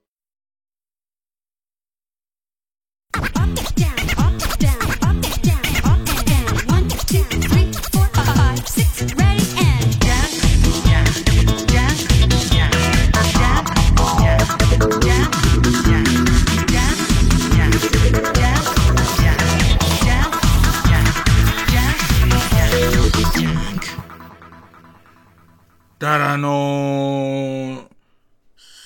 子供の頃、男の子文化で言うと、俺たちの頃、秘密戦隊ゴレンジャーみたいなさ、戦隊もあんじゃん。戦隊ものごっこをやるときにさ、自分から手挙げて赤レンジャーっていうやついるじゃん。俺の中では大したやつじゃないと思って。あの、えっ、ー、と、そういうやつのピークは、小学校低学年までって信じることで自分を支えてきて、で、自分から、えっ、ー、と、怪人の割といいやつみたいの、その仮面ライダーごっこをやるんでも、俺1号っていうやつとか、その時一番メインでやってた V3 がやりたいっていうやつよりは、えー、と、壁バズーガを、みたいな。ねえ、翼大僧正を、みたいな。イカデビルをやりたいっていうやつの方が大成するはずっていう。で、その理論から言うと、お姫様やるやつ、そこが限界みたいな。そこでお姫様バリバリやってくるやつ。ただ難しいのはさ、河野和夫とかさ、前で笑ってるけど、女の子のいる親じゃん。そうするとさ、子供が早めに、私はあのー、プーさんの横に一緒にいる、あの、豚のやつのコスプレがしたいですって言うのも嫌じゃん。最初はお姫様でいてほしい。ずっとお姫様がやりたい子でいてほしいじゃん。な、何歳ぐらいからそれが発動したらいいのかわかんないんだけど、最初からあの、トイストーリーのあの、うじゃうじゃ出てくる宇宙人、緑の宇宙人のやつ、お父さん買ってくださいって言われちゃうとさ、おいおいおいおい。アナ雪のやつ着ろ着ろ着ろってなるもんね。それだったら、白雪姫着ろよってなるから、どのバランスなのだから、もうさ、この辺で言うと、親の視点の人ともう全然違うからさ、それはもう、俺もだから中途半端なところで見てるんで、でもなんかこう、ディズニー、ディズニーで、文句言うのも違うと思ってるの。だって俺の場所じゃないからっていう。ね、本来俺の場所じゃないところで俺が文句言うのも違うから。だって俺偉いもんでさ、えー、っと、もう昼過ぎぐらいにもう飽きちゃって、俺自体はもう疲れちゃってさ、ね、えー、っと、二人でも遊んでこいよって言うんで、先帰るっていうのもなんだし、帰るのめんどくさいし、ね、神さんの車で来てるから、ね。あの、途中からさ、普通の、こう、ちょっとしたカフェっていうか、ホットドッグとか食うようなとこあるじゃん。あそこのとこで原稿書いてようと思ったんだけどさ、それはダメな気がした。その、そこでパソコン開くのはどうもダメな気がして、で、途中で一旦その、トイストーリーのホテル帰ってっても思ったんだけど、トイストーリーのホテルも、パソコン開いてネタ選んじゃダメなような気がして、一旦退出して、舞浜の、えっ、ー、と、普通のハンバーグ屋、ベッキー、ベッキーバーグみたいなあんじゃん。あの、普通の、ファストフード？あそこでずーっとこの番組のネタ選んでんのね。なんか、あのー、最初は、ディズニーのステッカーいっぱい買って、貼ってやってる分にはいいかと思ったんだけど、この番組のネタは持ち込んじゃダメな気がする。その、この番組のネタ選びはもう多分ウォルト・ディズニーに呪い殺される可能性あるから、それはさすがにもう、そのダメだなと思ってやめましたね。だから、夕方の6時、えっ、ー、と、7時前ぐらいから、なんか花火見たいって言うから、花火見るのが8時半ぐらいだから、その間はずっと、えー、舞浜の、えっ、ー、と、駅の、な、駅中の、えっ、と、ファストフードで俺ずっとここの、えー、番組の ネタ選びしてましたね。でも時代は変わったなと思うのは、最初にディズニーランド行ったったのが、いくつぐらいか忘れたけど、よく覚えてるのは、スターツアーズができたと。あの、スターウォーズのあの、みんなで乗る感じのムービングシアター的な、スターツアーズができたっていう時に、行ったのすごいよく覚えてるね。で、その時に、すごい並んだけど、お乳だったし、すごい並んだけど、並んでる最中にある展示物がすごいよく作られてて、なるほど、並んでてもこの話してたら、友達とこの話してたら、ほぼほぼ時間はあっという間に過ぎるなと思って、えー、その辺ディズニーランドは考えてんなってただ並ぶだけじゃなくて、並んでる間も楽しいようなことをやってるからこれでいいのかと思ったり、なんかこう他のとこでも、えー、っと、リスの足跡みたいのがこれずっと続いてて、そのリスの足跡ずっと続い、と辿ってくと、えー、自分の順番が来るまでに、その、並んでるのが前に進むたびに、こう、その足跡を追っかけていくと、なんかこう、リスの巣みたいのが実はそれ草、草陰に作ってあって、そこに入ったようになってるみたいな、そういうこう工夫がいっぱいあるのすげえなって思ったんだけど、多分それを超えて並べ始めてるから、もう、に、人数が。もうその辺もどうでもよくなってるっていうか、あんまりその辺にお金かけないのかなっていう感じが、ちょっとして。で、中でも、猛烈混んでる中で、ほとんどのことがあのスマホのディズニーランドの、えっ、と、アプリの中で行われる。それは、レストランの予約から、えっ、と、その、えっ、と、様々なことが、その、新しい、次に乗りたいアトラクションの、なんかパスみたいなやつが全部行われるのに、やっぱりちょっと許容量を、多分アンテナの許容量を超えてるのか、サイトの許容量を超えてるのか、えー、繋がるまでが長いわけ。そうすると、なんかそのホーンデッドマンションかなんか並んでる間、ずーっとみんなスマホ見てるのが、あ、なんか、あ、そんな感じなのっていう。な、俺からしたら、もっと、あのー、俺の思うディズニーは、えー、専用のさ、なんか通信機、そのディズニータッチの通信機みたいのをつけてさ、こう、ピッとやると予約で、もちろん銭はもう取りますよ。金はちょっとそれは湯水のごとく、お金を払わなきゃ夢なんか見しちゃいや、ありませんから。それはもう、だからもっと取れって言ってんだよ。その、えー、今のスマホで使えるやつじゃなくて、なんかその、ファストパス的なやつをピッてやると時間になると、なんか、えっ、ー、と、バ、バズライトイヤーが、所さんが、所さんって言うなよ、バズライトイヤーが、そろそろ作戦の時間だ。どこどこに集まれ。みたいなことを言ってくれるような、専用の8000円かな。その、しょ、まあ、また来た時も使えるんだからね、で、いろんな種類のやつがあるから、なんかその、えー、っと、みんなそれぞれ、その自分の使うプーさんの形だと、その、そろそろ、なんとかが焼ける時間だよ、みたいなやつ言ってくれたりとか、青と赤道だったらは、ちょんわちょんわ非常にまずいのねん。桜。チルチルチルチル、もう誰もわかんないけど、えー、ああ、花の応援団の挿入歌です、映画の。ね、そういうやつとかが、ね、心のボスが、はあ、ぽっくんぽっくんっていう、ね、豚松親分が、ね、えー、あの、そういうやつとかを、なんか作ったりとか、もっと言えば、もうさ、リピーターとかをどんどん呼ばなきゃなんないわけじゃん今まででもうほぼほぼみんな一回来ちゃってるわけだから、リピーター呼ばなきゃなんないんだから、なんか、3日に1回しか出てこないようなやつが、その待ってる草むらとかにいて、いたら、そいつが出てくんじゃないかって待ってるだけで5分や15分経つじゃん。でいて、その取れた人はインスタとかに上げたりとかしていけばいいじゃん。なんか、そういうのやんねんだなっていうのをちょっと思ったり、あとは、えーと、スターツアーズが5分待ちだったの。その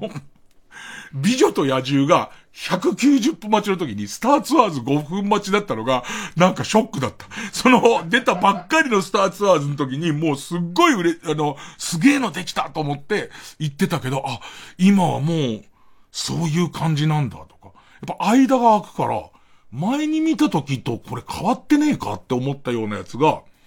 えー、こ帰りに YouTube とかで、前の映像を見ると全然変わってなかった。俺の感受性が変わっちゃってるだけで、あ、全然変わってなかったりとか、あれ前見た時ここ結構成功な作り物だった気がするんだけど、書き割りになっちゃったのって思うと、そんなことまあするわけないもんね。よほどのことがない限りね。で、前のその開幕当初の映像みたいのを上げてる人がいると、あ、前から書き割りだけど、興奮しすぎて、隅々まで金かかってるって思い込んでたんだな、みたいのが、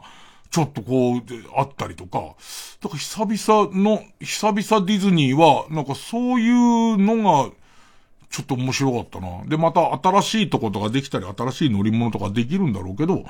なんかその、待ってる、変な話ね。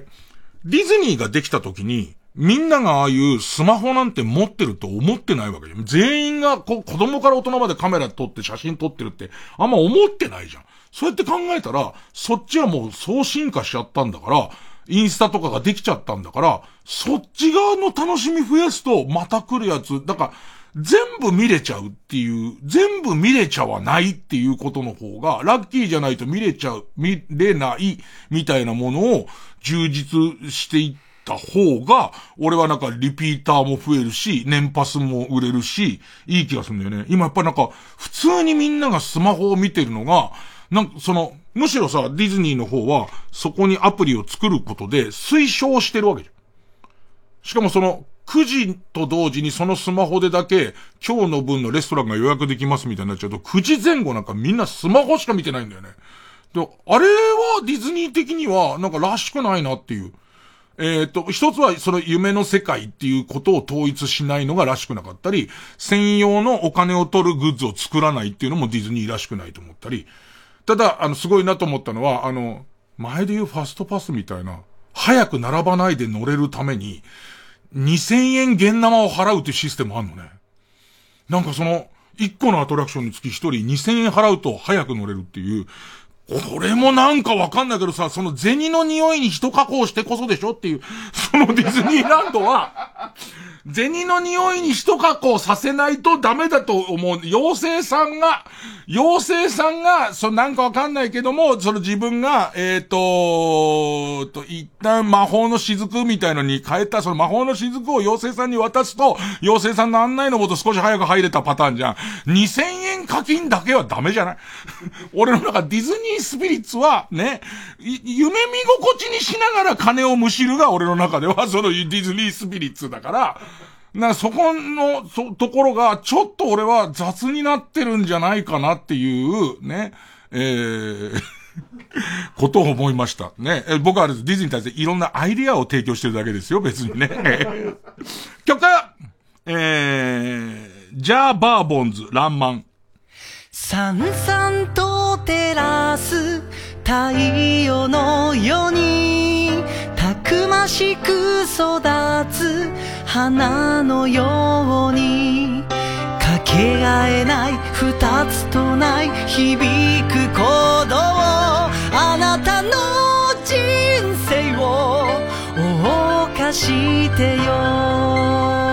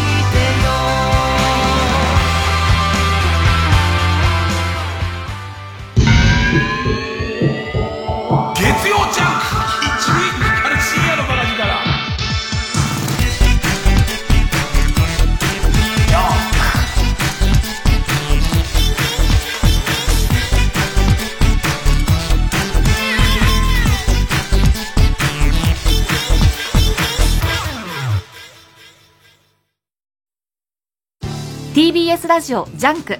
この時間は小学館中外製薬マルハニチロ IHI 他各社の提供でお送りします。ピアノの森の一色まこととヒットメーカー長崎尚志のタッグで送るジュブナイルサスペンス。闇の少年。少年たちが迷い込んだ屋敷で出会ったのは綺麗な少年の姿をした化け物だった。彼の恐ろしい願いとは。闇の少年上下巻好評発売中小学館。TBS ラジオ公演アダルトオリエンテッドポップフェス11月13日日曜日渋谷 WWWX で開催。司会のでか美ちゃんです。宮崎トムベッドインヨフカルマこっくりゆっきゅんなど11組が出演します。ぜひ来てください。チケットなど詳しくは TBS ラジオホームページのイベント情報まで。TBS ラジオ905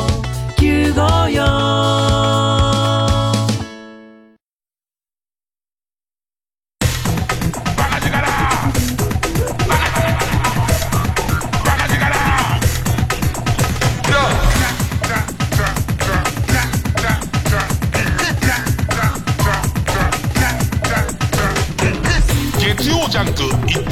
る深夜のバカ力。新勝ち抜きカルタ合戦会。あいつの頭さあ、えー番組オリジナルのカルタを作ろうという新勝ち抜きカルタ合戦会です、えーこのコーナー毎回2つのテーマが戦って生放送で番組を聞いている皆さんからのメール投票で勝敗を決めます。で対戦するのは前の週に勝ち抜いてきたカルタと、えー現在たくさんのテーマを同時に募集している予選ブロックの中で一番盛り上がっているチャレンジャーのカルタです、えー勝つごとにあ行家行作業と順に進み負けると予選ブロックに戻ります。和行を勝ち抜ければカルタは完成でゴールインです。同じ文字で3連敗するとその場でテーマは消滅です今日はかなりの好カードと思うんですが、えー今週の対戦カードは勝ち抜き中、えー目覚ましテレビの占いでサソリ座が7位の時のいいことはあったけどちょっとずれてるとか悪いことはあったけどちょっとラッキーのような中途半端な文言がテーマ。えー目覚ましテレビ今日の占いカウントダウンサソリ座7位カルタ。な行ですね。で、対する予選ブロックから登場のカルタは以前放送していた朝の伊集院光とラジオと放送と三等カトでは採用できないほど自由かつ味わい深い、えー、真の自由律俳句を作ろうというテーマの伊集院光とバカ力、バカ力と放送と三等カとあれとカルタ。えー、7週ぶりですかね。今週は他行のカルタになります。いきますか、じゃあ早速。じゃあこちらから。えー目覚ましテレビ、今日の占いカウントダウン、サソリ座7位カルタ。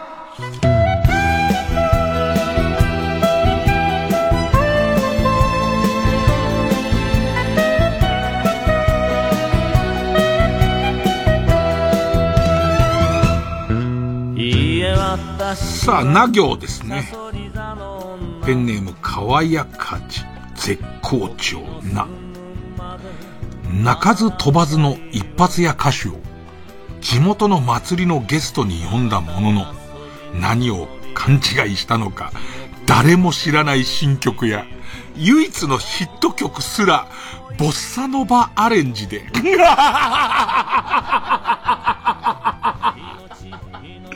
会場は冷え冷えになるもここまではマイナス要素しかないですか？ら十何位とかなりますからねそのおかげであなたのくるくるポテトの屋台が大繁盛するでしょう。ねえ。あの、やっぱりその歌手側も俺をそれだけの男と思うなよっていう意識はあるんでしょうね。ええで、その、その、彼の中での折衷案はボサノバ、ボッサノバアレンジ、ボッサアレンジだったんでしょうけどね。ええまあなんか、聞いてる側のそれじゃない感みたいなね、やつはね。えーペンネーム BJ サトル。な、何者かによるメンバーへの悪質な付きまといが発生しています。という地下アイドル運営のアナウンスを見て、メンバーたちを自分が密かに警護しているおかげで深刻な事態にまではならずに済んでいると誇らしい気分になれるし。前向きだな。お前占いいらないよ、基本的に。ね。このタイプは占いなしでも頑張れる人だからね。うん。ペンネームピストルチョコな。中村梅弱を弱体化させたようなおじさんから替え玉ただ券をもらえるでしょう。ごめんごめん。俺の中で中村梅弱さん強くない。弱体化させるには、弱体化させるにはヒットポイントが少なすぎると思うんだけど。朝の番組を5年やって学んだことは中村梅弱さんということね。梅弱さんじゃないのね。梅弱さんということね。ペンネーム、ウォッス10番。な、七節を探しに森の中に入るも見つけられず、ここにはいないのかと諦めかけますが、七節引きちぎりおじさんがうろついてるのを見て、間違いなくいる、と確信するでしょう。七節引きちぎりおじさん怖え。七節見つけ会では有名なんだ。あの人が引きちぎりちゃん七節見っけちゃう。引きつけ俺を騙すなっつって。ね騙すんじゃねえっつって次から次へと引きちぎるおじさんで、あの人いるってことは、あの人まだうろうろしてるってことは引きちぎり切ってもいねえしっていう、これは戦いになるぞとは思うものの、いないはずはないっていうとこなんでしょうね。七節引きちぎりおじさん怖えなぁ。おじさんだから、そのおじさんが確認されちゃったら、こう、方々をよく見てると引きちぎられた七節はいるから、この道はダメっていう見方をしていかなきゃダメだよね。どう先回りしていくかか。えー、ペンネーム紫の猫。な、夏井いつき先生に。ああ。なんかさ、こう、な、なのトレンドになりそうだね。夏井いつき先生に才能なしと怒鳴られたおかげで、サウナの熱波師を引退する決心がつくかも。え、夏井先生って俳句の他にも全部そういうの言うの？女性サウナで、ね、一番あの蒸気の近くのところでバッサバッサやられてる時に、え、才能なしって言うの？うーん。ペンネーム、鈴虫食べた。な、中田敦彦の YouTube 大学を最終学歴として書いてある中年男性の履歴書をコピー機の忘れ物で見つける日。いや、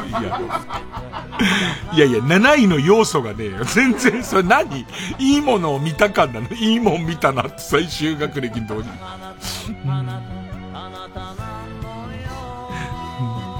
ペンネーム形状記憶老人。な、中島みゆきの歌を、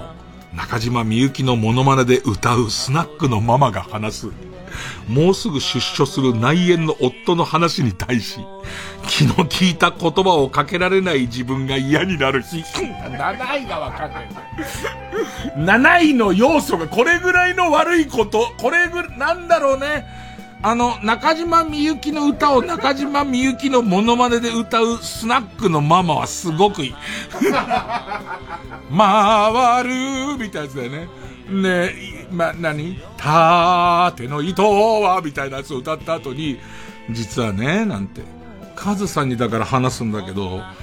あの、出所するのよ。夫が。まあ、内縁のなんだけどって言われた時に、うん、うん、うーん。よくある名前をつけた子は、そんな歌もあったね、なんて思うだけでも、なんかこう、何を言っても、出所、どういうことがあったんだろう、みたいな。うん。で、それまで、ちょっと抱いてたスケベ心みたいなのあんじゃん。あの、いつも歌うたびに必ず、ファイトって言ってた、スケベ心みたいなやつも、そういう人がいるんだってことで、もう、シュワシュワシュワってなっちゃいますからね。ひなひなひな、ひなひなひな、つって。うん。ペンネームケイちゃん。懐かしい匂いがしたと思ったら、大黒摩季が風上でしょんべんをしているでしょ。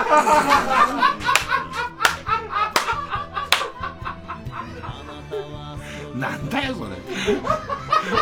懐かしい匂いがしたと思ったんだろうね。大黒摩季が風上でしょんべんしょ。おならでもないんだよ。しょんべんしてんだよね。スカシッペしてるんじゃないんだよ。しょんべんしてんだからね。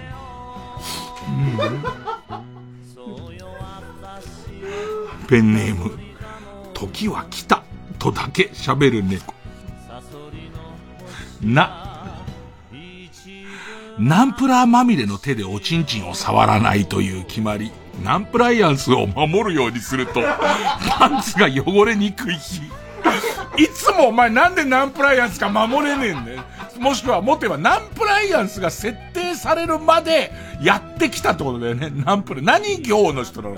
何行の人が、ついナンプラーまみれの手でおちんちんを触って、しかも、痛いとかはないわけだよね、この人ね。パンツが汚れることを気にしてナンプライアンスを取り入れたわけだよね。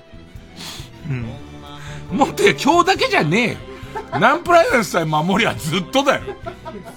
うん。ペンネーム極東ベークライト。な。なめろうは美味しいけど、作っている時に板前がずっと、死ね死ねとつぶやいているのが、ちょっと気になっちゃうかも。うー、魚叩いてる時にね、ずっと死ね死ね死ね死ね死ね死ねつって、やってるから。お待ちどうさまでした。つって。いやいやいやいやいやいや。何があったんだよっていう。いつ満タンになっちゃうのそれって。いつ満タンになるかがすごい知りたいんだけど。うん。ペンネーム北あかりの目覚め。7位だから、占いだからね。自分がサソリ座で7位なんだな、つって。な、ナンバープレートが893の黒塗りの高級車に車をぶつけてしまい、ビクビクしていると、運転席のドアが開き、乳首にわさびを塗りたくり、股間を大葉で隠し、加えみょうがのおじさんが降りてきて、893は、やくみ、だったのか。よかった。ほっとするでしょ。いやいや、それも、多分12位が7位になっただけだよね。この人が、ちゃんとした人のわけがねえんだから。ね。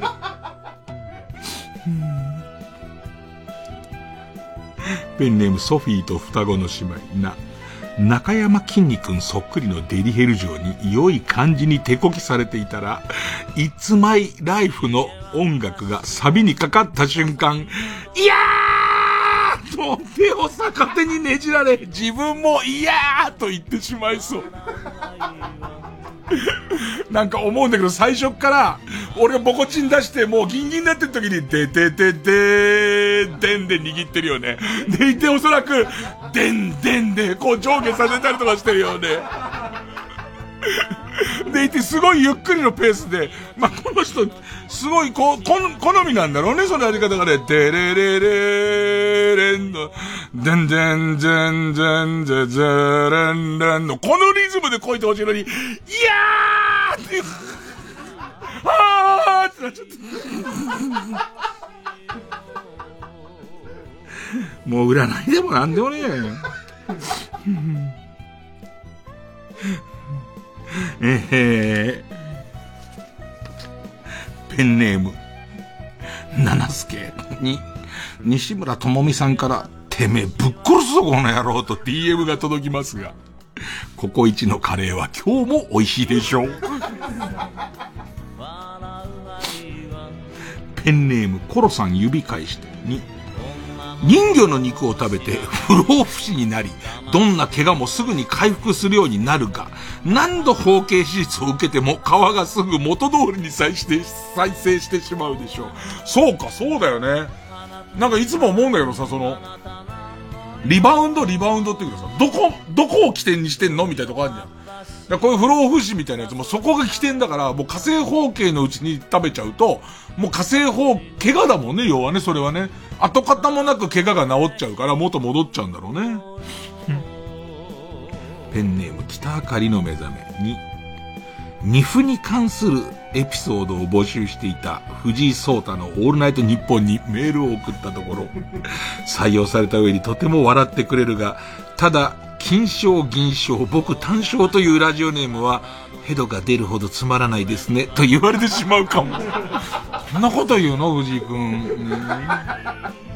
二歩に関するエピソードなんかないよ。まあまあ、藤井聡太さんのオールナイトが好きで聞くような人はそれなりにあるかわかんないけど、面白くはないよ、二歩に関するエピソード。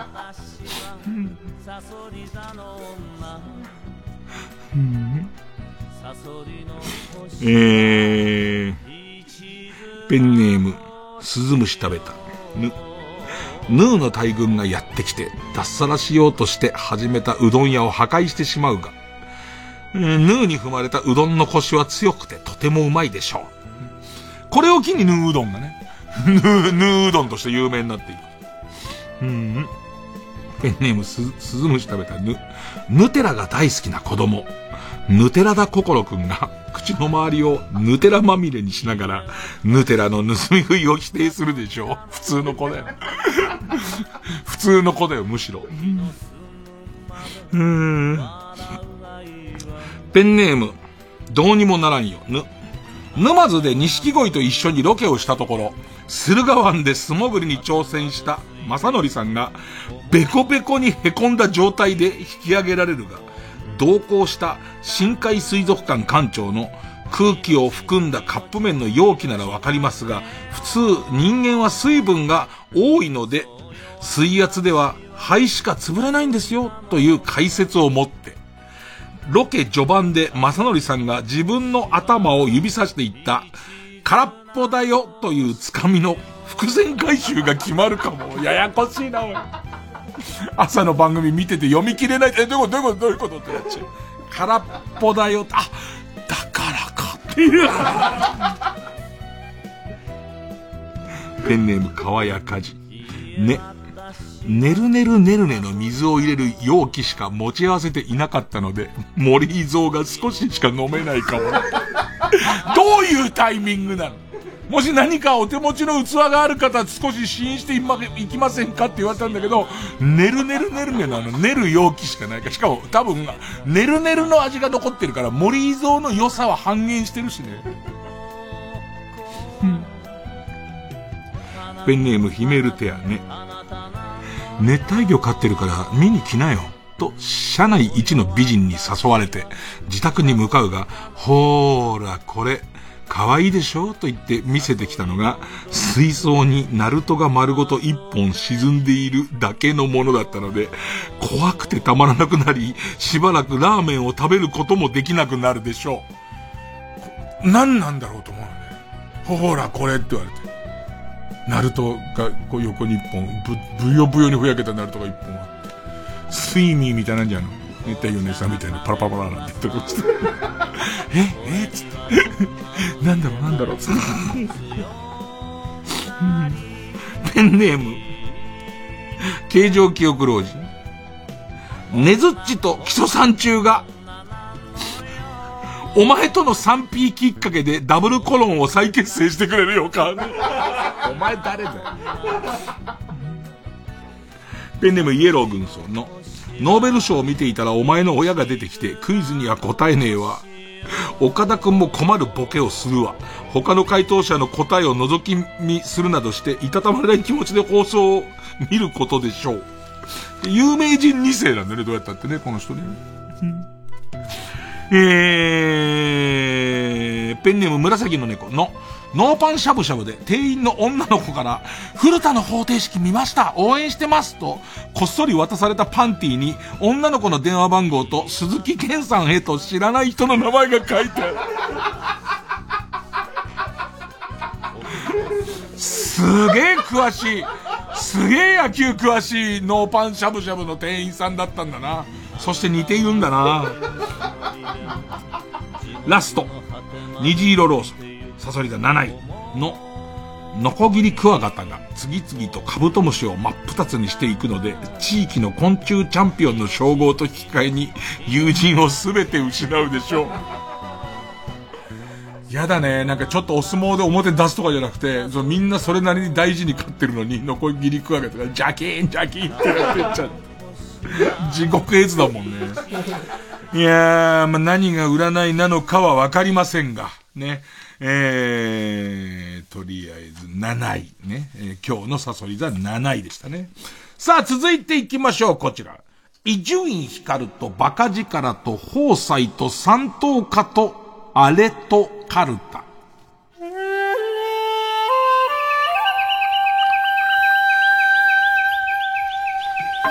スピード感が違うからな。五七五でもなく、記号も入らなくてもいい。まあでも何かが通じる。ペンネーム、川やかじ。た。ためになる話をしている無職。えーん、なんか、二パターンあって、自分みたいになるなよみたいなベースの話だと、なんかこの人は、えー、身を削ってまで俺のために話してくれているっていう感じするじゃん。なんかすごい上から合ってるんだけど、この円安に対して、その、国はどういうポジションを取るべきなのかみたいな話を、いや、合ってんだと、俺の知らないことで合ってんだろうけど、みたいな2パターンあるかな。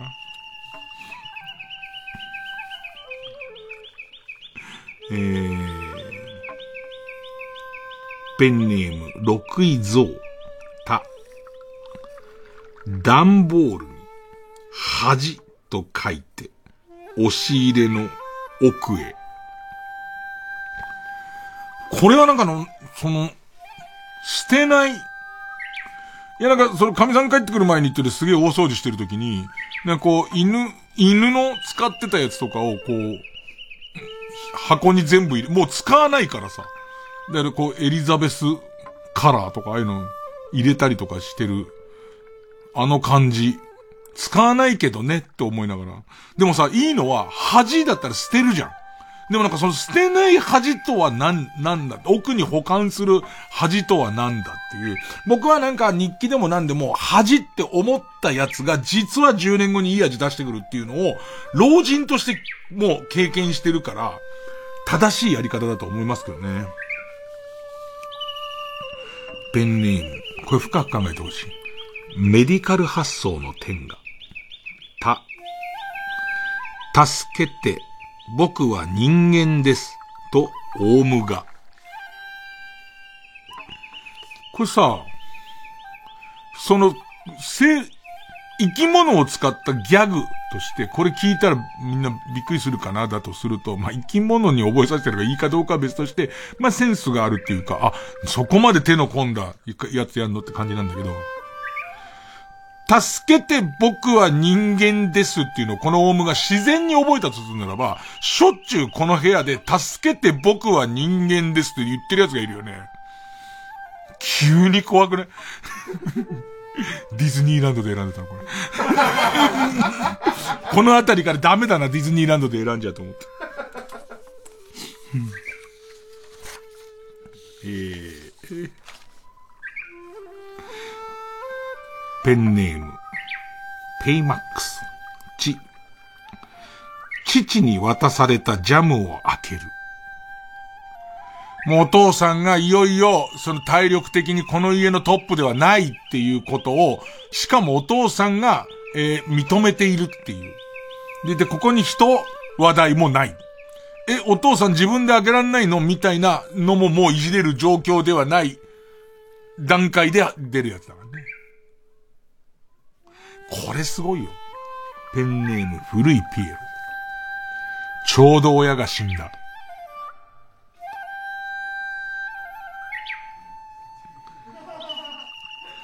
あのさ、サソリ座七尾と戦い、戦うの無理じゃね？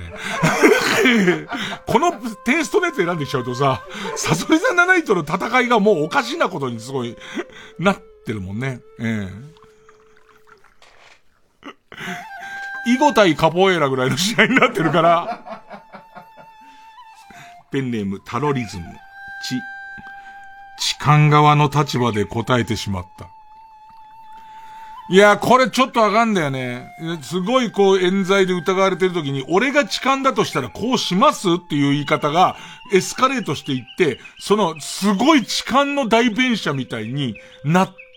ていっちゃう。あの、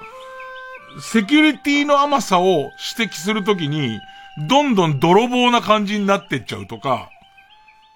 普通こうじゃないですか？みたいな。人殺すとしたら普通って言い出すことで、何かやべえやつなレッテルを貼られかけてくる感じとかは、わかるかな？これどうですかね？山伏の息子、ち。チンコと俺の性癖が合わなくなってきた。すごいわかります、僕。めちゃめちゃわかる。あの、逆になんて言いながら、えっ、ー、と、エロビデオを選んでいった結果、もう、おちんちんが大変なことになってるのに、俺は嫌いだぞ、これっていう、このもうよく、よくわかんないけど、このチンコと俺の性癖合わなくなってきたね。朝の番組では読まれないですよね。柴田理恵さんも笑ってくれないですよ、どうやったって。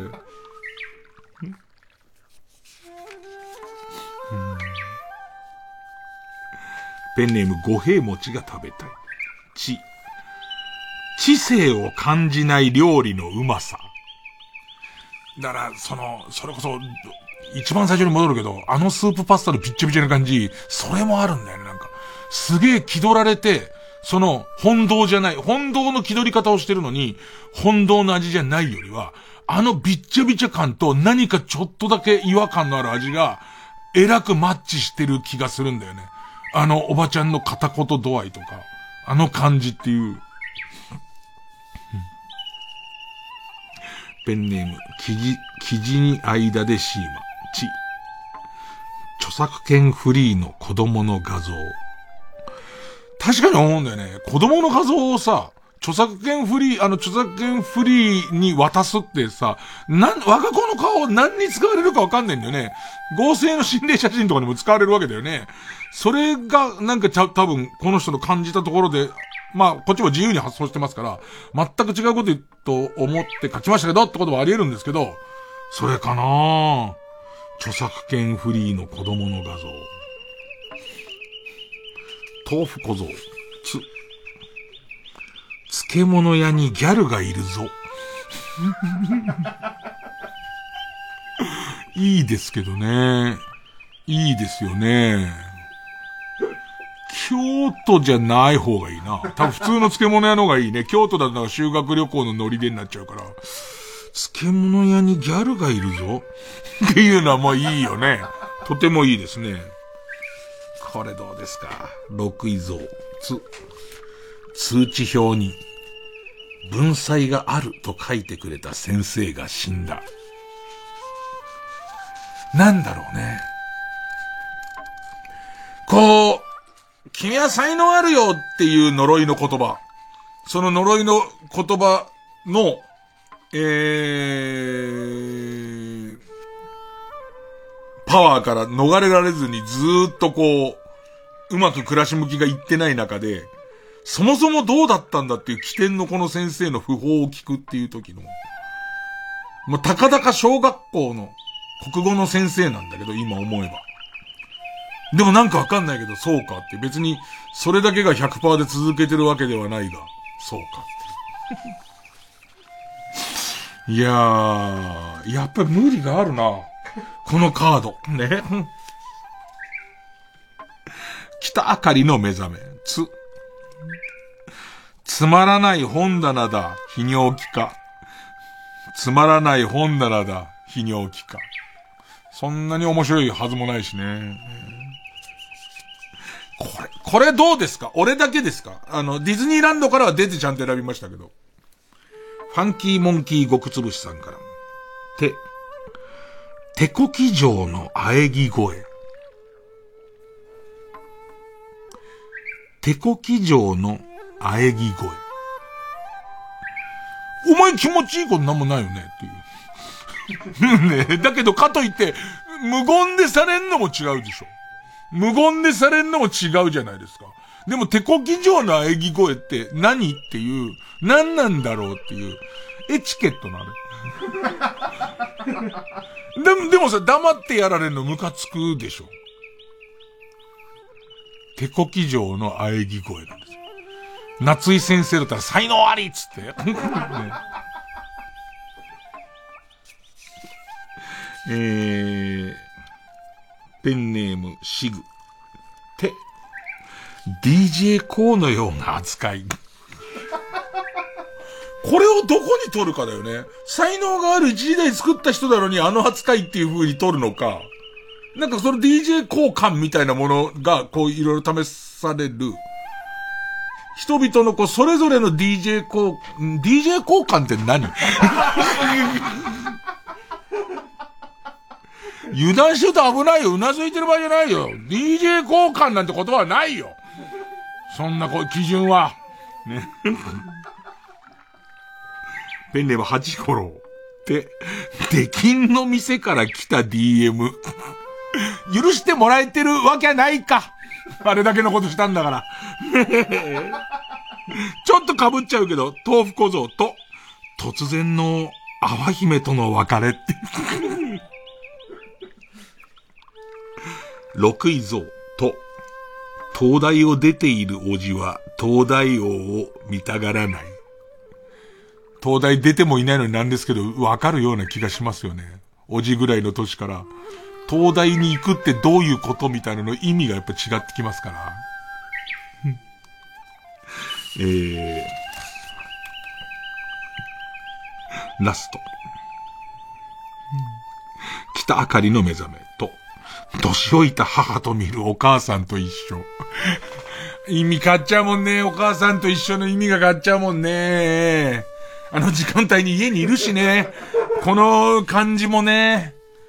いやー、これが戦いになるのかどうかわかりませんけれども、ね、えー、まあ、あなたの好みで、えー、一票を投じてください。逆に言うと一票を投じてもらったことで残るのなら文句もないです。えー、勝ったと思う方のカルタが目覚ましテレビ今日の占いカウントダウンサソリ座7位カルタなら、メールの件名にひらがなでサソリ、伊集院光とバカ力と宝斎と三等家とあれとカルタなら、メールの件名に漢字で自由率と書いて、メールの本文には住所、氏名、年齢、電話番号を書いてこれからかかる曲の間に送ってください。投票は1人1回です。抽選で3名様にバカ力カードをプレゼントします。メールアドレスは baka.tbs.co.jp baka.tbs.co.jp です。どっちが勝つかはわからない。曲は新リズムで不思議な関係。投票スタート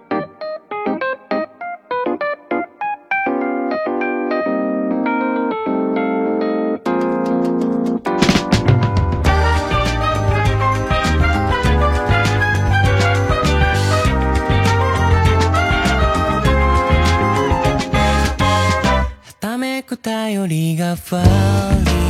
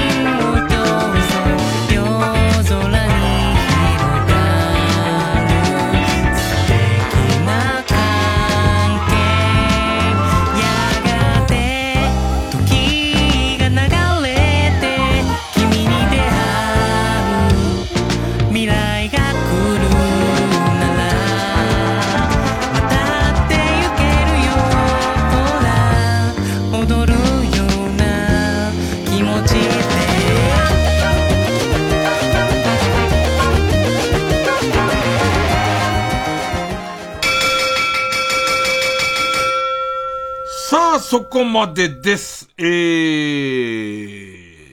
目覚ましテレビ今日の占いカウントダウンサソリダ七位カルタが勝つのか、伊集院光とバカ力と宝斎と三等家とアレとカルタが勝つのか、えー、僅差です。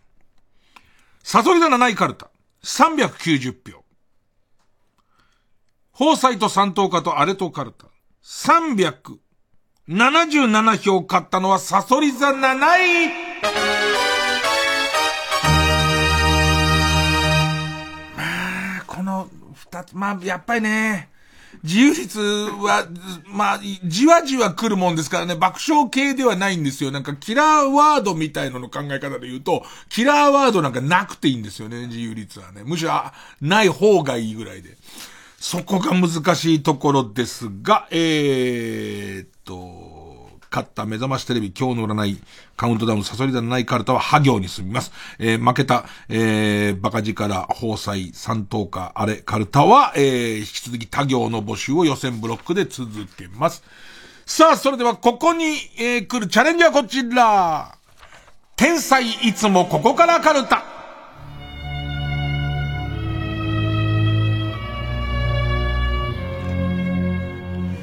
さあ、えー、まあ、いつもここからの、えー、大ヒットネタ、悲しい時。まあ、他にもドケドケドケとか可愛いねとかありますけども、この悲しい時を、えー、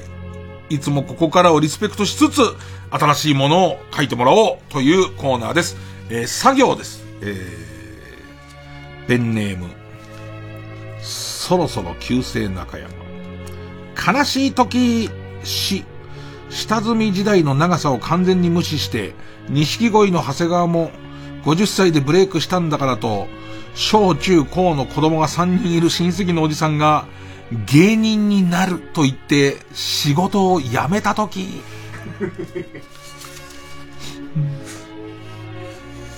ペンネームチクビーマン。悲しいとき、す、スカトロ動画でなかなか脱粉できなくて泣き出した女優さんを見たとき、悲しいわ。そら悲しいわ。わかんないけど、スカトロ動画見る人はそれも含めてなんかどうかわかんないけども、人前でうんこができないのは普通だから泣くんじゃないって思いますけどね。えー、ということで、えー、次回のカード、目覚ましテレビ今日の占いカウントダウン、サソリ座7位カルタは、ハ行。えー、対する天才いつもここからカルタは、作業になります。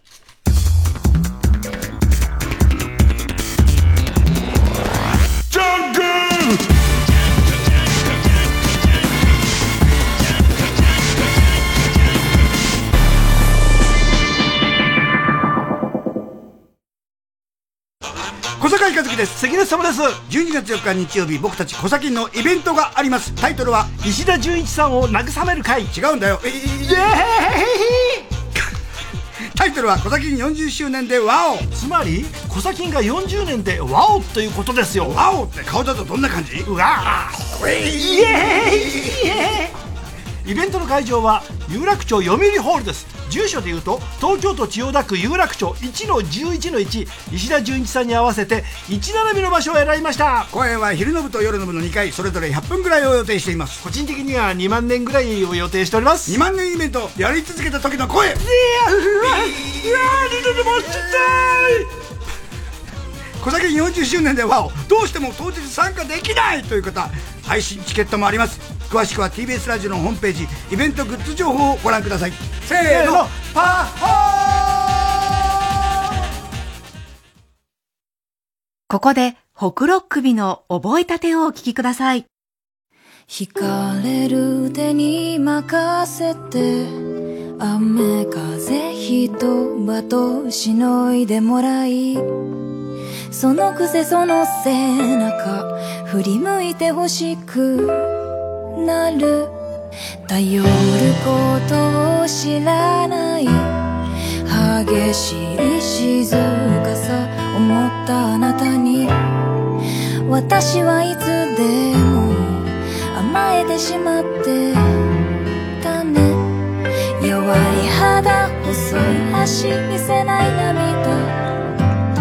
忍び寄る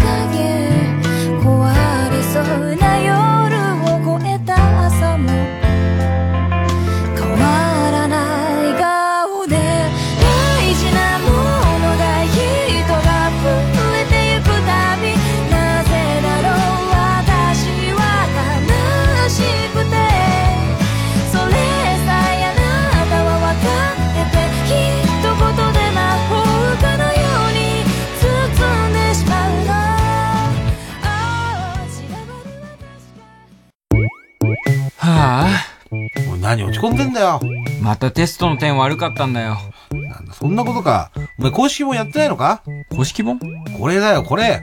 空気階段の踊り場の公式本だよ。え？これを読むようになってから、俺は勉強もスポーツも全てがうまくいくようになったんだ。本当かよ？絶対に読むよ。わああ、でも一個だけ注意点があって、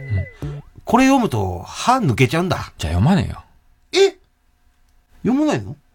空気階段の踊り場公式本2017から2021は税込み1760円で好評販売中。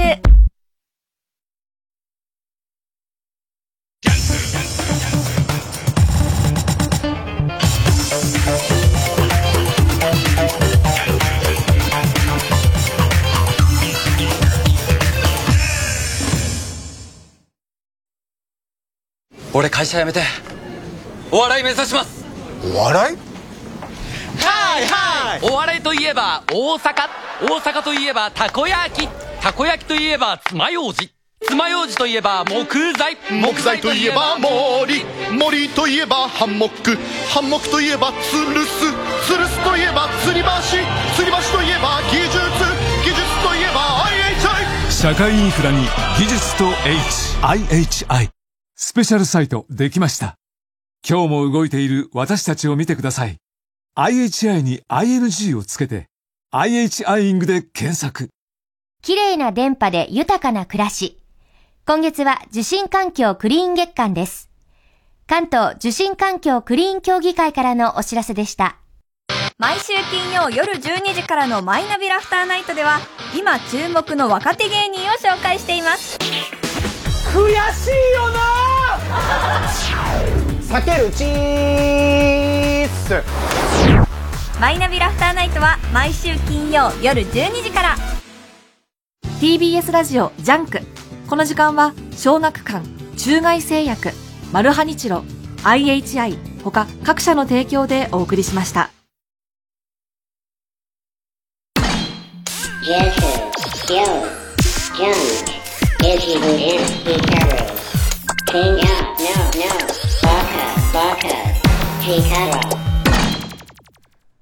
あの歌こう聞こえたらもうおしまいコーナー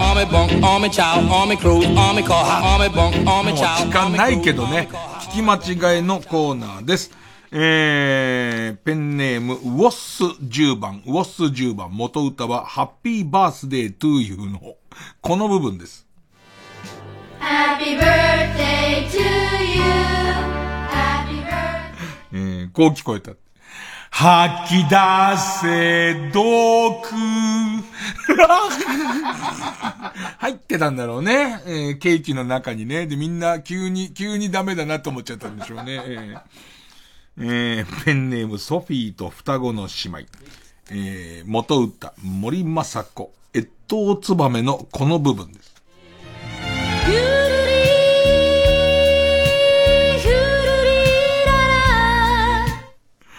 えーなんかね、こう、寒い、寒い冬の日本海の感じしますけどね、えーこう聞こえたっていう。ふぐりふぐりバター ねえ、焼いておくれと泣いてますですよね。もうふぐりにきちっとバターは塗ってもよく揉んだ状態になってますからね。もうあと焼くだけですからね。えええーペンネーム、カルロス・イベリコ豚。元歌、釜谷博士、我が良き友よのこの部分。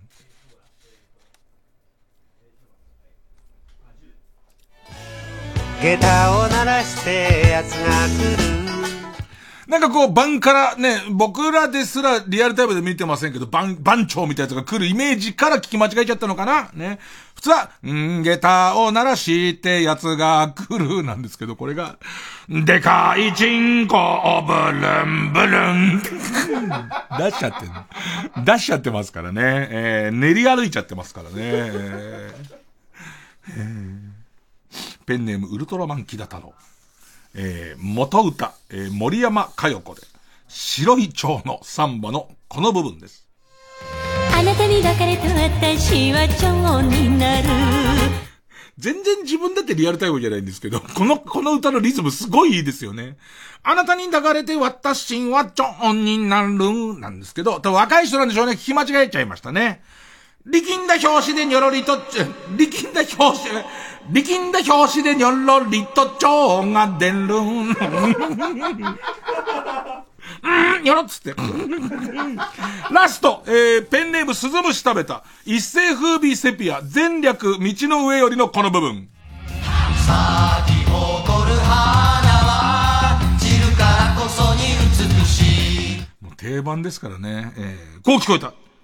双子七組を横に寝かせてチートイツ。チートイツできたっつって。ねできましたよ、つってね。いやー、ということで今日は3分の1ぐらいはディズニーランドの中でですね、選んだネタですね。あとは舞浜の、えー、ファストフードで選びました。どこでもネタ選びはできます。妻よ。私はあの日の約束を忘れていません。二宮和也北川景子。運命に翻弄されながらも再会を願い続けた愛の実話。すぐにまた会える。映画「ラーゲリより愛を込めて」